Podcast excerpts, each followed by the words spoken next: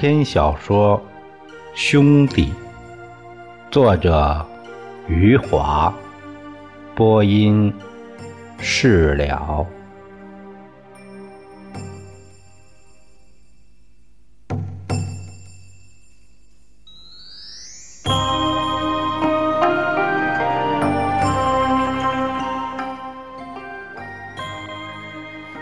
我们刘镇两大文豪之一的刘作家，那天也去了法庭旁听，亲眼目睹了那场令人捧腹大笑的闹剧，亲耳聆听了李光头慷慨激昂的演讲。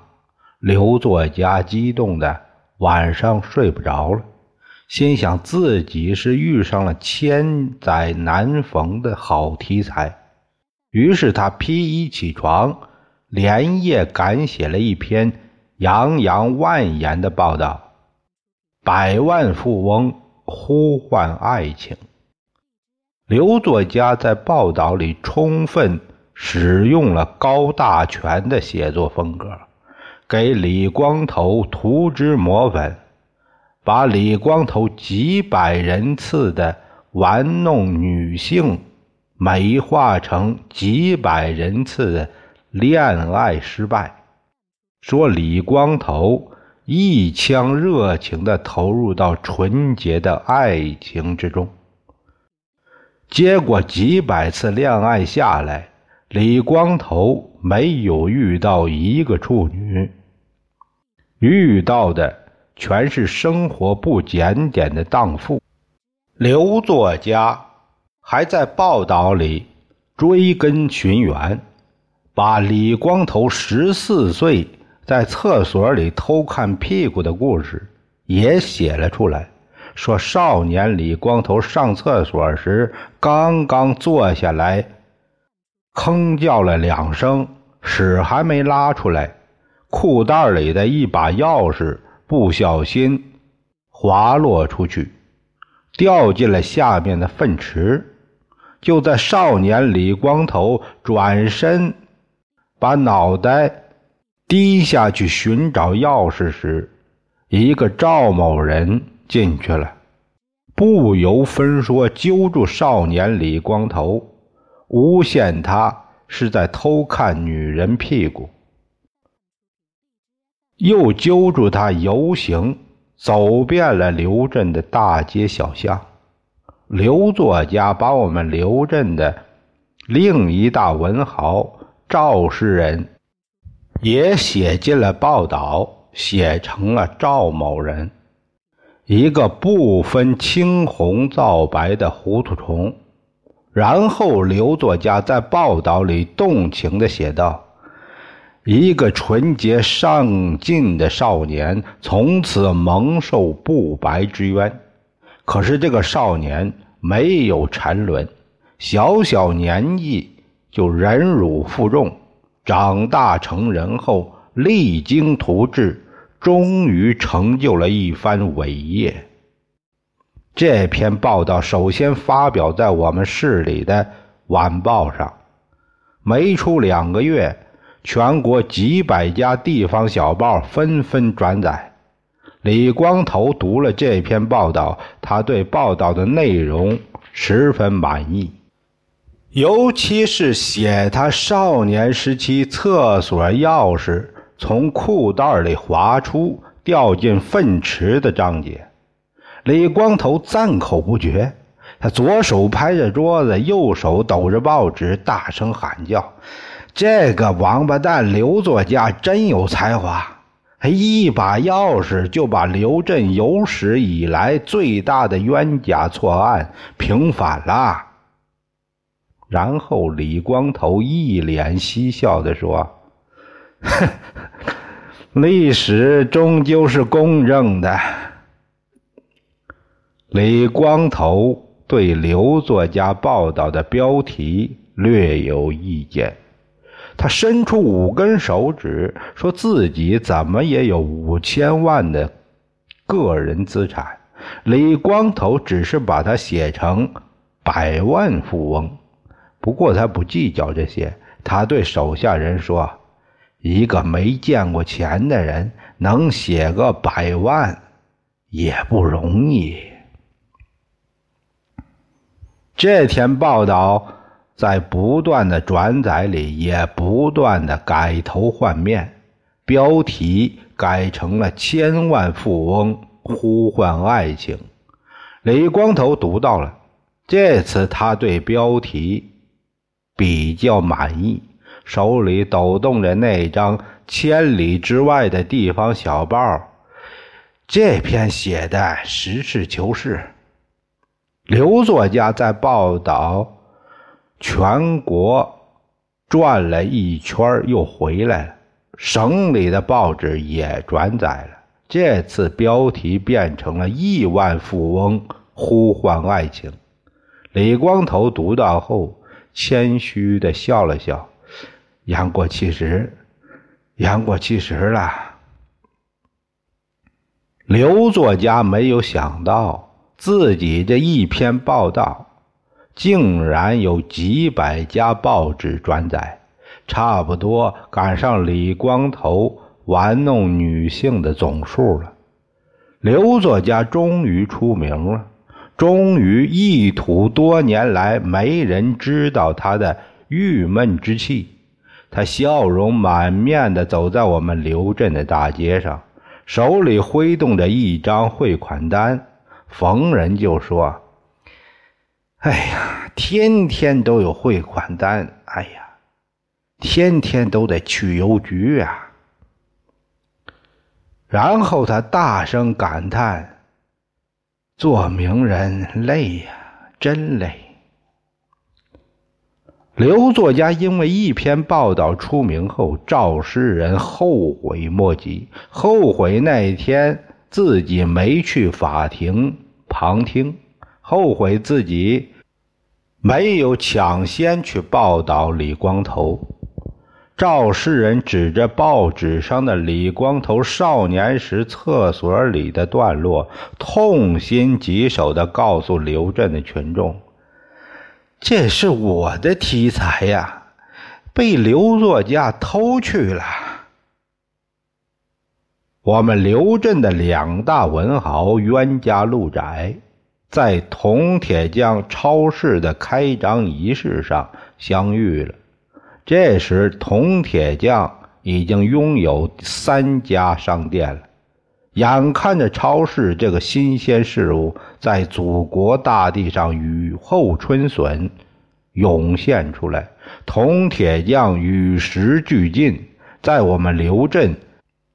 也开了一家三千平米的超市，铜铁匠把开张仪式弄得风风火火。他请不来陶县长，请来了县秘书；请不来局长们，请来了科长们。李光头忙着洽谈生意，啊，接受采访，他来不了。派人送来了最大的花篮。于拔牙正乘坐欧洲之星火车从米兰去巴黎，路过瑞士边境时发来贺电，请王冰棍代为宣读。王冰棍拿着于拔牙的贺电，读不出来，上面两行外国字，不知道是意大利字还是法国字。铜铁匠兴高采烈地拿过去，向围观的群众挥动起来。外国友人也来电啦！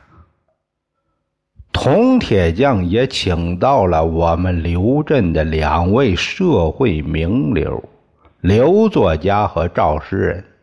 赵诗人见到刘作家，脸色铁青。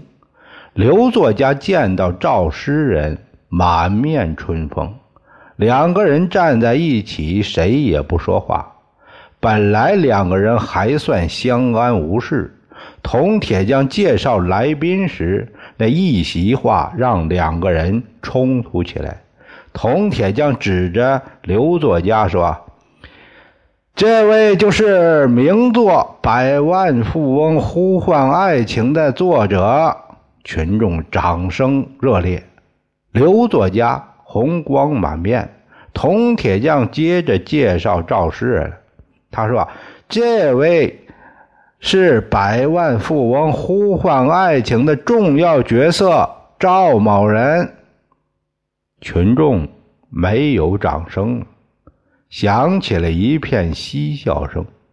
刘作家在报道里把他写成了赵某人，赵诗人已经恼羞成怒。现在铜铁匠这么一说，赵诗人再也按耐不住，当场指着刘作家的鼻子痛斥：“有本事你就写赵诗人，没本事才遮遮掩掩写什么赵某人。”刘作家满脸微笑，请赵诗人不要生气。哎，你这年纪生气。很容易中风。刘作家笑里藏刀这一番话，把赵诗人原本铁青的脸气得通红。赵诗人当着众多的群众质问刘作家：“明明是我的题材，凭什么你写？什么你的题材？”李光头在厕所里偷看女人屁股的题材啊！赵世仁伸手指了指围观的群众。刘震有点年纪的男男女女都记得，是我活捉了他，是我揪着他游街。说的对，李光头偷看屁股确实是你的题材，这个我没写。我写的是李光头寻找钥匙，寻找钥匙是我的题材。群众哄堂大笑，称赞刘作家说的有理。赵诗人哑口无言，通红的脸色又气成了铁青。铜铁匠看到两个人斗起来。心想不能坏了自己的开业大吉，大手一挥，喊叫一声：“放鞭炮！”鞭炮噼里啪啦炸响了，群众立刻忽略了刘作家和赵诗人他们两个人的斗嘴，兴趣全跑到鞭炮上去了。刘作家的报道让李光头名扬天下。报纸、广播电视台的记者纷纷来到我们刘镇，对李光头进行密集如雨的采访。李光头早晨睁开眼睛就是接受采访，到了晚上闭上眼睛，终于可以睡觉了。手机又响了，千里之外的记者开始电话采访李光头了。最多的时候，四个摄像机对着他拍，有二十三个照相机，他那个镁光灯对着他闪，有三四十个记者对着他集体提问。李光头兴奋的像一只小狗看到了一堆骨头，他知道百年一遇的商机来了。他在回答记者关于爱情的问题时，总是巧妙地把话题转到他的生意上。他夸夸其谈地说了几句爱情誓言后，立刻扯到他贫穷凄惨的童年，说他为什么叫李光头，是因为家里太穷了，连理发的钱都不够，每次理发。母亲都让理发师给他推个光头，这样一年可以少花几次理发钱。说到童年，李光头总是声泪俱下，然后抹一把眼泪，大声感谢改革开放，感谢党和政府，感谢全县人民。感谢说完了，就开始讲述自己如何创业，如何成就今天这番伟大的事业。说到这里，他连连摆手，谦虚地解释起来：“说他并不觉得自己的事业伟大，是报纸上说伟大，他就跟着报纸说自己伟大了。接下去，报纸、广播电视都出现了李光头，不再是个爱情弃儿的形象，开始是以一个成功企业家的形象出现。李光头不愧是李光头。也就是两个星期的时间，他就把全国各地所有的报道都拧过来了，都拧到他的生意上了。李光头的公司也出了大名，大笔大笔的银行货款跟在记者的屁股后面来了，大堆大堆的合作伙伴跟在银行货款的后面来了，有。全国各地的富翁，有港澳台的富翁，有海外华侨的富翁，都要来投资，都要和李光头一起开办公司。各级政府也是大力支持李光头。原来他想上个新项目，一两年都批不下来，现在一个月批文。就下来了。这些日子，李光头一天也就睡上两三个小时，一边接受采访，一边与人洽谈生意。他每天都要发出几十张名片，每天都要收进几十张名片。前来洽谈生意的有不少是骗子。李光头是什么人？他一眼就能看出谁是真正合作者，谁是来套他的钱的。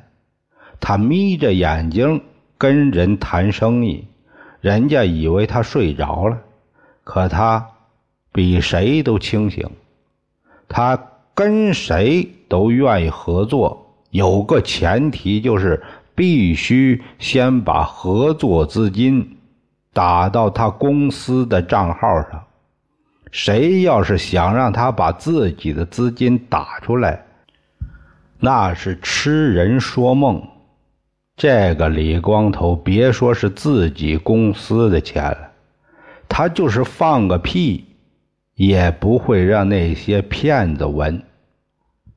李光头对记者们出手阔绰，请记者吃，请记者喝，请记者玩。